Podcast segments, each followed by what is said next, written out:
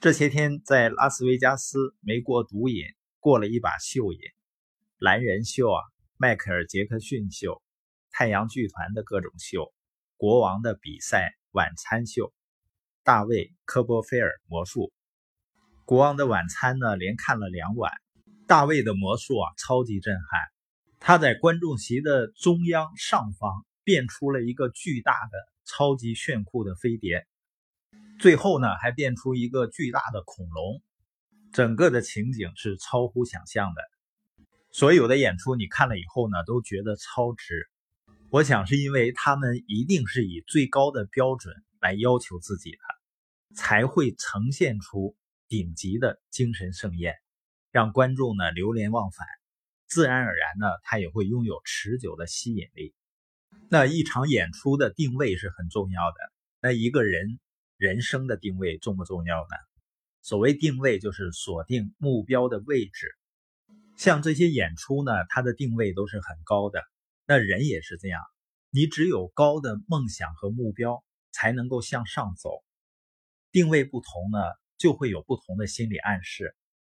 定位目标，聚焦目标，就能激发你潜意识的力量。也就是说，你有什么样的目标定位？将会有什么样的生活的走向？因为我们常常会发现自己处在自我价值观受到挑战的情况之中。这种挑战有的时候是经济上的，有的时候是人际关系上的，也有时候呢是健康问题，有的时候是感情或者情绪的问题。当然呢，还有的人有可能这些问题同时都出现。那当出现这些情况的时候，我们会做出什么反应？就跟我们的目标定位是有关系的，因为我们会在我们选择作为生活标准的东西里来寻找答案。在一四年有一个电影叫《宙斯之子》，当时讲的是国王的军队被覆灭之后呢，赫拉克勒斯和他的同伴们接受了一项使命，要把一群农夫和商贩训练成战士。赫拉克勒斯和他的同伴们对这群并不适合当战士的人展开训练，教他们使用盾墙，在战斗中保护国王。盾墙呢是一种战阵，他要求战士把下盘扎稳，将盾牌互相贴靠在一起，稳稳立定，在国王周围筑起一圈人体堡垒。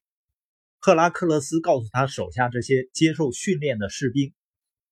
盾墙的阵型绝不可以被打破，记住这句话，你们就能尝到胜利的滋味。于是呢，这句话就成了士兵们的标准，成了他们的信念，成了他们做决定的基础。最终，他们坚守住了这个标准，即使在最危急的关头也持守住了，这是关键。他们取得了战斗的胜利，他们选择相信盾墙。他们奋不顾身地搭建盾墙，不惜一切代价地保持住阵型，这就是他们的标准。所以你也是一样的，你以自己已经选择好的标准来作为衡量你的决定、你的成果和你的价值观的基础。